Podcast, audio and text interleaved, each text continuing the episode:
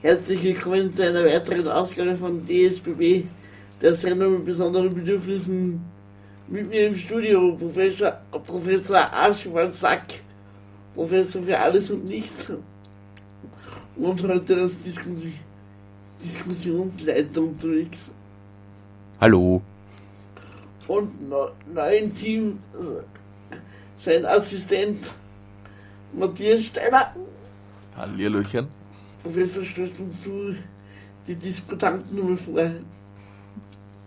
Ja, äh, da, da fand ich es eigentlich voll super, wenn Sie euch, wollt, ihr euch schon mal selber ein bisschen vorstellen? Und, und einfach mal kurz sagt, wer, wer Sie seid und was ihr so tat. Oder warum Sie da im Studio seid bei uns. Okay, dann fange ich mal an. Ich bin die Janine. Ich komme aus dem, ich komme aus Wien. Ja, wir sind hier, weil wir, weil uns die Uni geschickt hat. Wir haben uns dazu entschieden, hier ein Projekt zu machen. Ich und mein Kollege, der sich jetzt auch kurz vorstellen darf.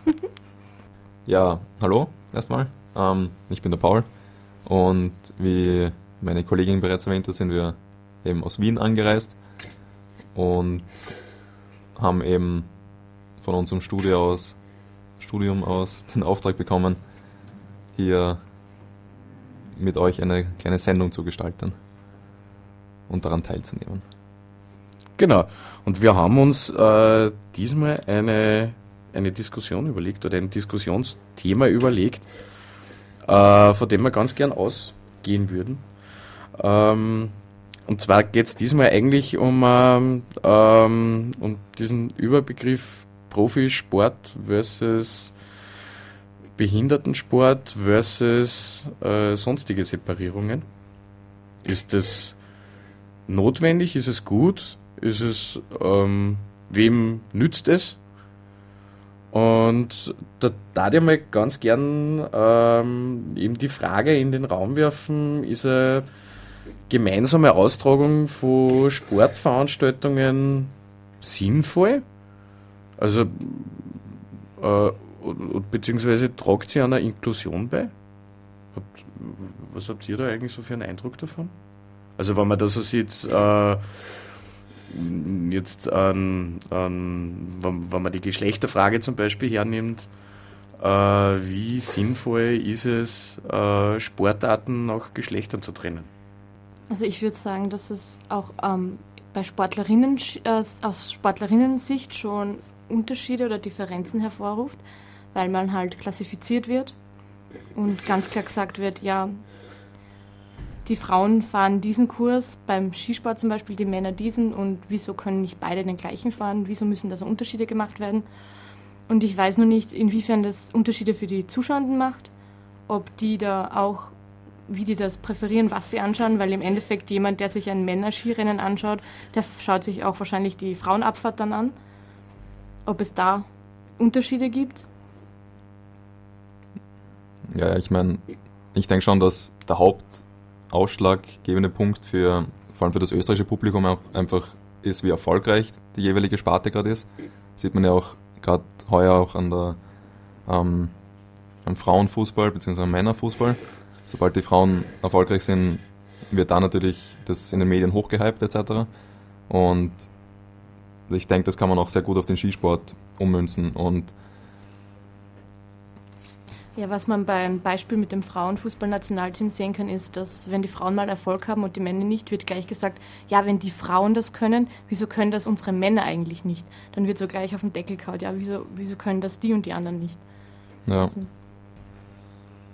Voll. Das ist eigentlich so eine Zukunftsfrage. Weil auf der anderen Seite, wenn die, weiß nicht, wenn die Herren jetzt äh, gerade eine miese Saison haben beim Skifahren, äh, hab, hab ich zumindest so in meiner Wahrnehmung, äh, ist, ist ja trotzdem die gleiche Berichterstattung da. Also es ist, ich habe das eigentlich immer recht spannend gefunden, dass eigentlich gerade beim, also dass beim Skisport bei uns nicht so der große Unterschied gemacht wird, ob es jetzt der Herren- oder Damenrennen ist, jedenfalls nicht in der medialen Präsenz. Ähm,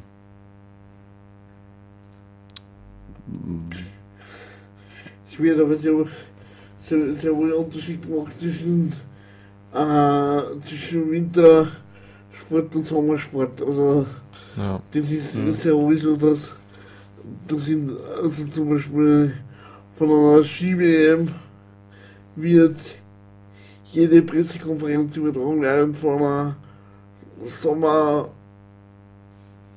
Sommer-Olympiade oder so gibt es dann eben, wie es da am Laufen kann. Aber es gibt ja dann nur, es gibt dann mehr Zusammenfassungen. Bei mir haben Sie vorhin also diese Frage gestellt, warum oder wie wäre es, wenn man jetzt zum Beispiel keinen separierten sagen wir, Profisport und dann die eigene Sparten, äh, wie jetzt zum Beispiel äh, die Paralympics äh, oder dann auch die Special Olympics, was, was man, wo die Frage dann irgendwie so auftaucht wäre, was, was hätte man davon oder was hätte eine Gesellschaft da davon, wenn man das mischen würde? Also das, äh, wo, wo, also das, was für mich jetzt wahrscheinlich das, das, das große Hindernis ist, ist wird, wird wahrscheinlich die Geldfrage sein. Nee, es wird so, so argumentiert, die erstens, es wird unübersichtlich und zweitens ist es nicht fair. Hm.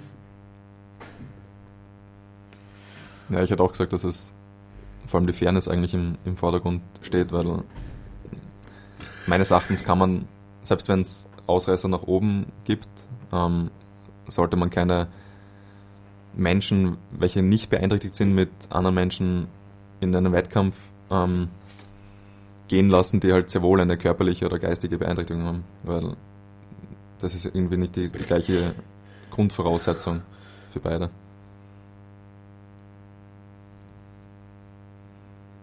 Aber es, äh, jetzt, hm, ja, Ich, ich meine, es werden ja immer Leistungen gemessen und die werden ja aufgrund des Körpers gemessen. Also und ich finde, es kann ja auch Mischformen geben. Es muss ja nicht immer so stark klassifiziert werden. Es würde mal auch interessant sein, inwiefern andere besser oder schlechter sind. Also Vor allem, Also- weil es ja auch bei den Beeinträchtigungen Unterschiede genau, gibt. Genau. Nicht, mhm. nur weil jemand eine Beeinträchtigung hat, heißt es nicht automatisch, dass er. Gleich dem nächsten mit Genau, einer ja. Beeinträchtigung ist.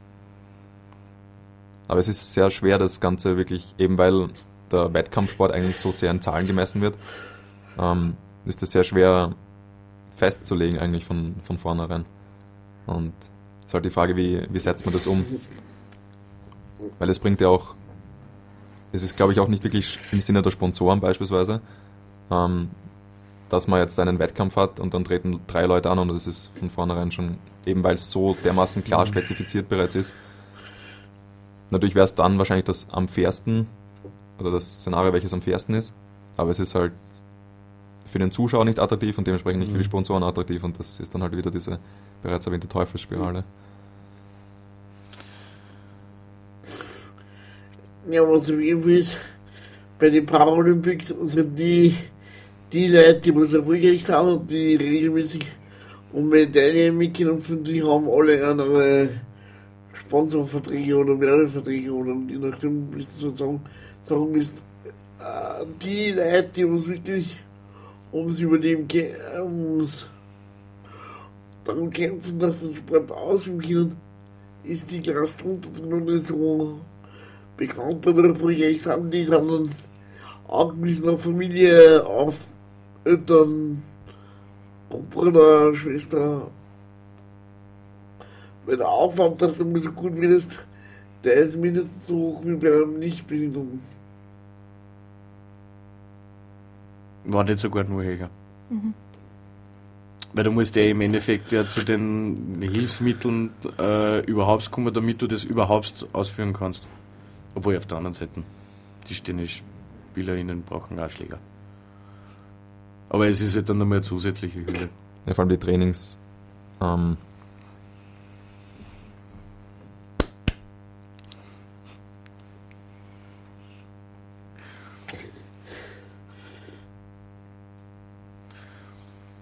Ja.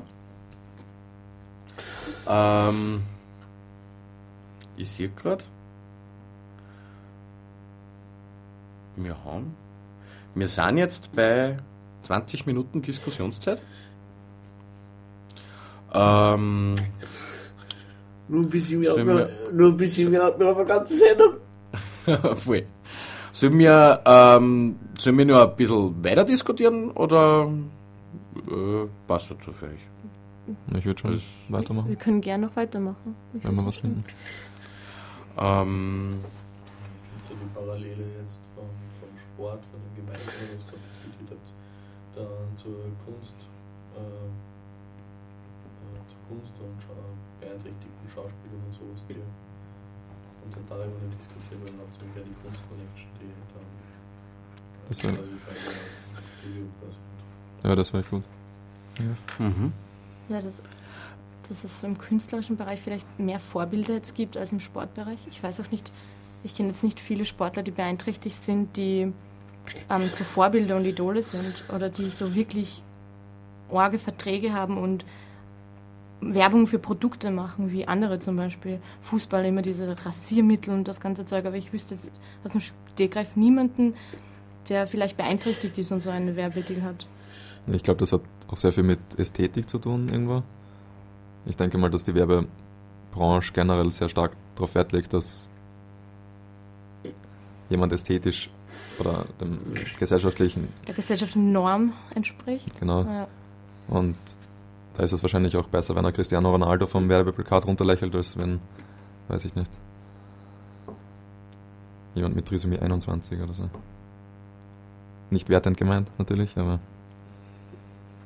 Ja, also das, äh, ich glaube auch, dass diese, dass diese Überlegungen dahinter stecken und es ist ja, ähm, hm, Das heißt aber, dass es nicht nur ausreicht, in etwas gut zu sein und eine perfekte Ja. Leistung zu bringen, sondern du musst dann auch noch schön sein und einem Bild entsprechen, das auch wirklich die Leute sehen wollen und haben wollen und das Ja. sich gut verkauft.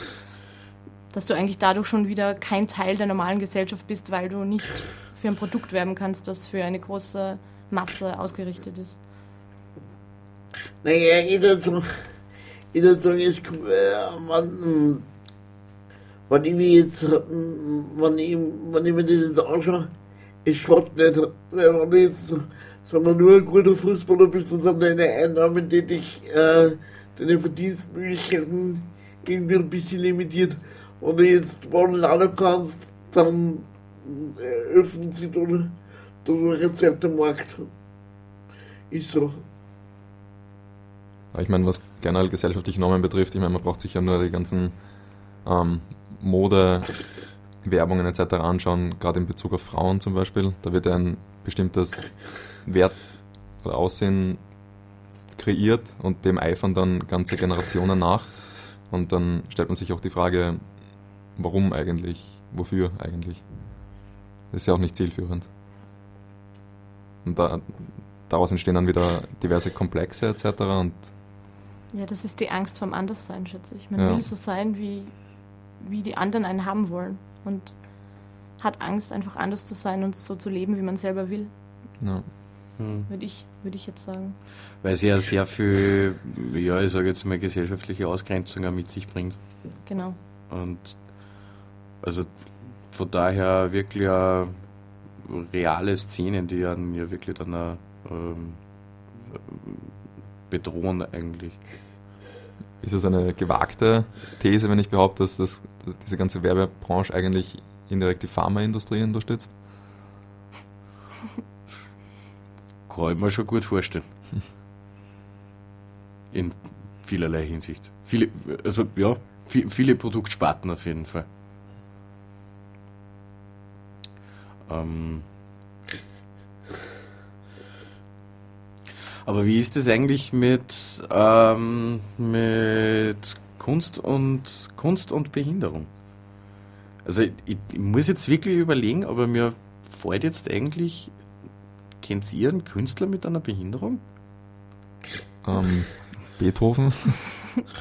Äh, stimmt, der war gehörlos. Am Anfang, am Anfang anfangen, ist er da geworden, also das heißt, Ja, ja.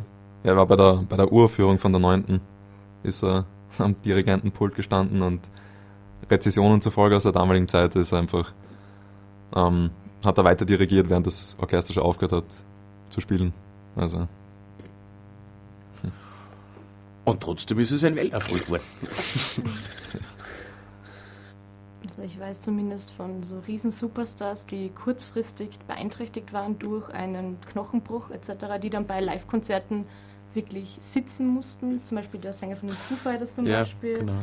Oder jetzt Marilyn Manson bei seiner derzeitigen Tour zum Beispiel hat sich auch ein Bein gebrochen und der wird dann mit dem Rollstuhl auf die Bühne gebracht und wenn er steht, hat er seinen Fuß auf der Krücke, auf einer Krücke.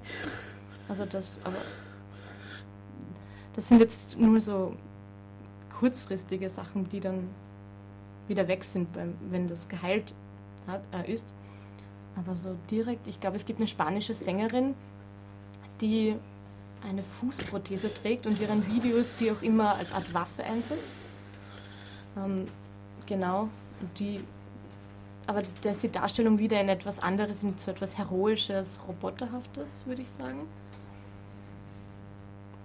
Hm, Es gibt aus dem, also im Rahmen von meinem, von meinem Bachelorstudium haben wir so einen, eine Vortragsreihe gehabt und da hat eine, eine, eine Frau, die gerade eine Dissertation schreibt, hat über eine, ich glaube es war eine Koreanerin berichtet, die hm, taub auf die Welt gekommen ist und die sich dann so als Klangkünstlerin hm, etabliert hat, indem sie Klang und Sound versucht hat zu visualisieren, indem sie beispielsweise einen, eine Lautsprecherbox hernimmt und dann, hm, wie nennt man das, Soundpainting oder so, kreiert, indem sie einfach eine Leinwand drüber legt über, dieses, über diese Box und pulverisierte Farbe drauflegt und jedes Mal, wenn eine Schallwelle durch die Membran jagt, dann vibriert das Ganze und es wird, entsteht dadurch ein, ein Bild. Und dadurch hat sie versucht halt, selbst wenn sie ihr ganzes Leben keinen einzigen Ton hat, wirklich hören, äh, zu hören, hat sie dennoch es geschafft, den Sound zu visualisieren. Und das ist an und für sich ein sehr spannender ähm, Ansatz eigentlich. Und ist gerade aus dem Blickpunkt eigentlich, wo man eben keine Erfahrung damit hat, dass man sich trotzdem nicht von der Gesellschaft sagen lässt, ja, was, was willst du eigentlich machen? Du willst irgendwas mit Sound machen, das kann gar nicht funktionieren, du, du bist gehörlos. Und ja, hat sich trotzdem davon nicht unterkriegen lassen eigentlich. Und das ist, Und hat Sound für sich anders dargestellt, Ja. sodass es anderen auch visualisieren kann, Ja. was sie Und- sich darunter vorstellen. und damit auch wirklich anderen Menschen, auch hören oder vor allem auch hörenden Menschen eigentlich die, die Augen geöffnet und sie etwas breiter äh, sehen lassen. Wo dann eigentlich die Behinderung in dem Sinn ja eigentlich dann ähm, keine Behinderung eigentlich mehr ist, sondern mehr so, so, so ein, Zusatz oder eigentlich ein Werkzeug, Ja, wie man anderen Menschen dann einen, einen Zugang zu, zu ihrer Kunst äh, ermöglichen kann. Also ich würde jetzt nicht sagen, dass es keine Beeinträchtigung mehr ist, weil in allen, in vielen Lebenssparten natürlich immer noch, keine Frage, aber gerade was die Kunst betrifft, die Darstellung der Kunst, war sicher ein, vor allem für diese Person eine, ein Türöffner, mehr oder weniger. Das war eine Möglichkeit, wie man, wie man vom Beeinträchtigten das, das Bild von einem Kostenfaktor weggekriegt hat. Es war zumindest eine Möglichkeit, dass man sagt, okay, meine Beeinträchtigung ist eine Chance. Ich kann, ich kann mich so und so ausdrücken.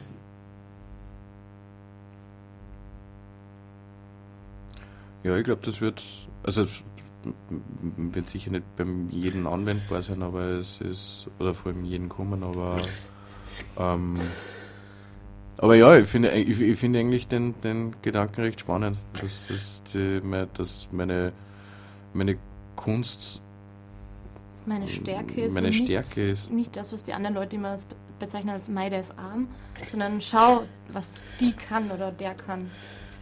Weil man nämlich diese Behinderung hat. Genau. Einem Oder- anderen wäre das noch wahrscheinlich nie aufgefallen und sie dachte sich, ja, ich mache das jetzt mit den Lautsprechern. Ich zeige ihnen das, wie ich das so sehe. Wobei es dann auch wieder die Frage ist, ob man das jetzt so hervortun sollte diese, und diese Behinderung halt in den Mhm. Vordergrund stellen sollte. Ähm, Na, ich glaube, im Vordergrund ist, oder habe ich bisschen den Eindruck gehabt, jetzt, wie du das erzählt hast, das ist, ist, ist schon, sind schon die Kunstwerke. Aber. nee, aber ich meine in der ähm, Berichterstattung jetzt, in der Rezension. Das liegt dann, glaube ich, wieder an, den, an die Leute, die die Beiträge machen. Also wie sie es anlegen, ob sie, ob sie, ob sie jetzt diese...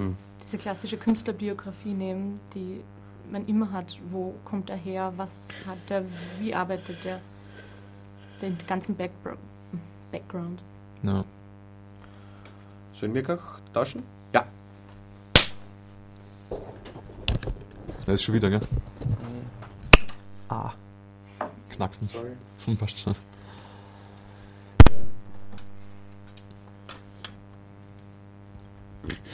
Zumindest so ein Versuch wert. ist.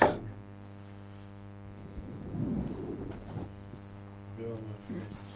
Ja, passt schon. Genau. Okay.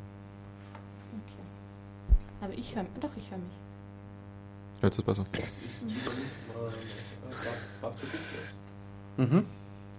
Oder? Magst du noch mal kurz was sagen? Ja, ich habe gerade gesagt, dass ich mich höre und dass alles sich wieder gut anhört. Sehr gut. Wo Ja. waren wir jetzt eigentlich? Bei Künstlerinnen, was in der Rezension dann geschrieben wird. Ah ja.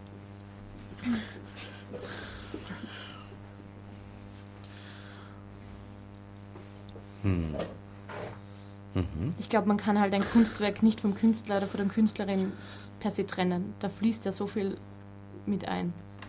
Unbewusst. Also zwecks Rezension. Ja, es ist sehr schwierig, ein Werk unabhängig von der Rezession zu betrachten. Eigentlich ist auch die Frage, ob das sinnvoll ist, weil da sehr viel damit einhergeht auch. Vor allem bei historischen Werken. Mhm.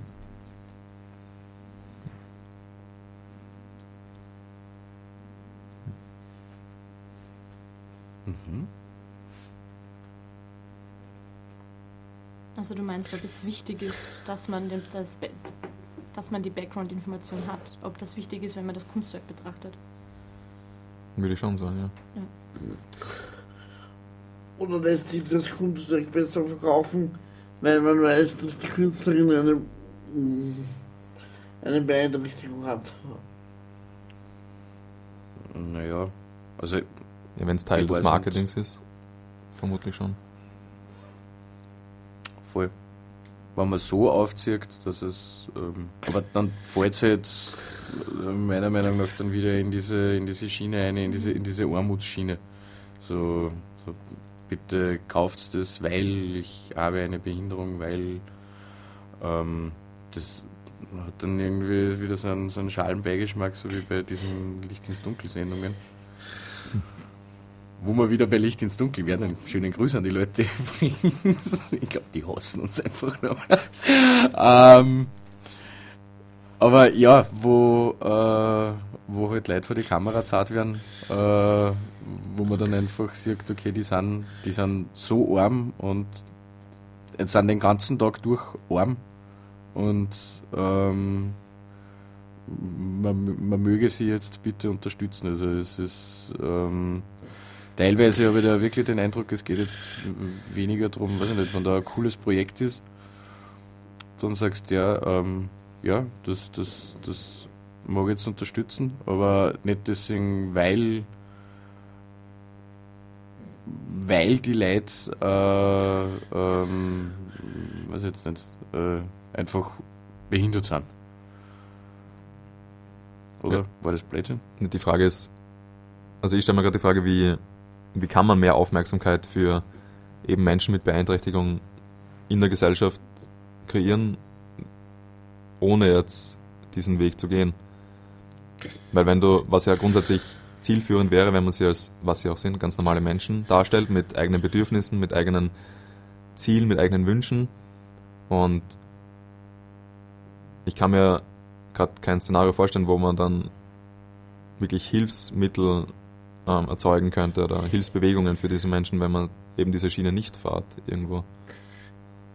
Ich weiß nicht, ich glaube, wenn ähm, Projekte gezeigt werden oder die Menschen selber gezeigt werden, dann ist es cooler oder für mich greifbarer, als wenn ich nur ein Bild von ihnen sehe und dann die Überschrift, zum Beispiel Licht ins Dunkle und traurig da und das, das ist so, ja okay, die wollen Geld von mir, aber was damit passiert, keine Ahnung.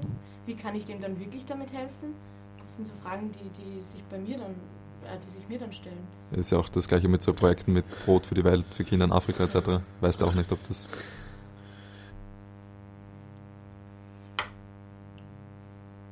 Für das gibt es doch dann dieses Spendensiegel, Ja, so wie das Fair Trade Siegel und damit hat es ein Siegel und damit ist es total Mhm. gut und damit müssen wir nie wieder hinterfragen, was da eigentlich dann wirklich ist. aber gerade da ist eben die Frage, weil da sehr stark ähm, mit westlichen Standards gearbeitet wird auch.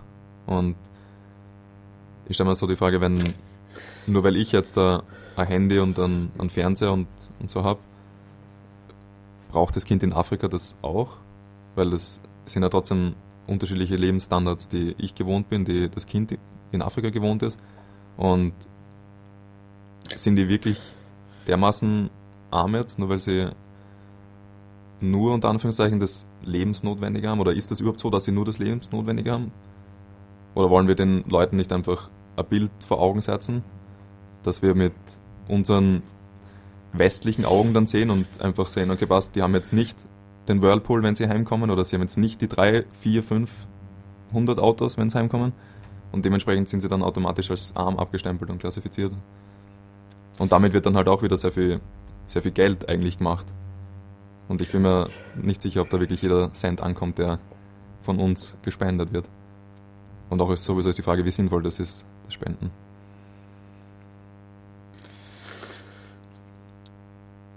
Ja, da sind wir ähm, ähm, bei einem ganz großen Thema, nämlich also mit der, mit der Entwicklungshilfe, äh, wo sich dann mir immer so die Frage gestellt hat, inwie, inwieweit soll das sinnvoll sein, wenn ich da Geld hergib oder Kredite hergib und die dann so verzinst, dass die nicht einmal die Zinsen zurückzahlen können. Also im Endeffekt wieder abhängig machen aus einem vielleicht einer ursprünglich gut gemeinten Idee, die aber, so wie es in der Ausführung ist, eigentlich ähm, ja, ähm, Genau, das eine Gegenteil moderne. Art der Sklaverei eigentlich ist.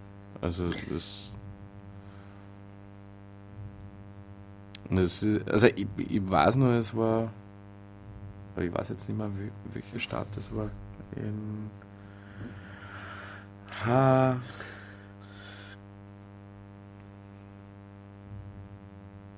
Was ich glaube, sind. Wurscht, ich, ich weiß nicht mehr, welcher Staat es war, weil ich habe da mal ein Zeitungsinterview aufgeschnappt, ähm, in, in dem dann ähm, ähm, berichtet wurde, dass die, die, dass, ähm, dass eine wirtschaftliche Stabilität und eine Sicherheit dort eingekehrt ist und die dann der Frage nachgegangen sind, warum nur hier und rundherum brennt die Bude? Äh, wo, wo dort eben dann die Frage beantwortet worden ist, naja, mit dem, wir nehmen keine Flüchtlingshilfe an. Und ähm, entgehen halt dann damit dieser, dieser Schuldenfalle eigentlich, die der äh, westliche Geldgeber stellen. Also dem Land geht es gut, das keine Entwicklungshilfe annimmt. Ja, also es ist ein, es ist ein wirtschaftlicher Aufschwung äh, spürbar. Ähm, ich, muss ehrlich gestehen, also ich glaube, ich kann es eh so gar nicht ausstreuen, weil ich habe überhaupt keine Zahlen und Fakten dazu. Aber, aber, aber es hat dann Sinn gemacht, nämlich durch das, dass man eben keine Entwicklungshilfe bekommt, äh, muss man diese Kredite nicht, nicht zurückzahlen. Und hat dann ähm, ja. Ich habe viel, viel zu wenig fundiertes Wissen, für, für, dass ich da jetzt weiter diskutieren kann. Ich, ich glaube, es ist gerade in, in Afrika zum Beispiel ein großes Problem, dass eben einfach durch die Kolonialisierung und durch die Postkolonialisierung halt einfach sehr viel Schaden entstanden ist und der Westen ja probiert hat, einfach dort Einfluss zu haben und das halt immer noch der Fall ist und dadurch die Länder einfach nicht wirklich selber machen lässt und selber sich wieder auf Vordermann bringen lässt und Ja, es werden eigene, die eigenen Produkte überschwemmen dort die Märkte.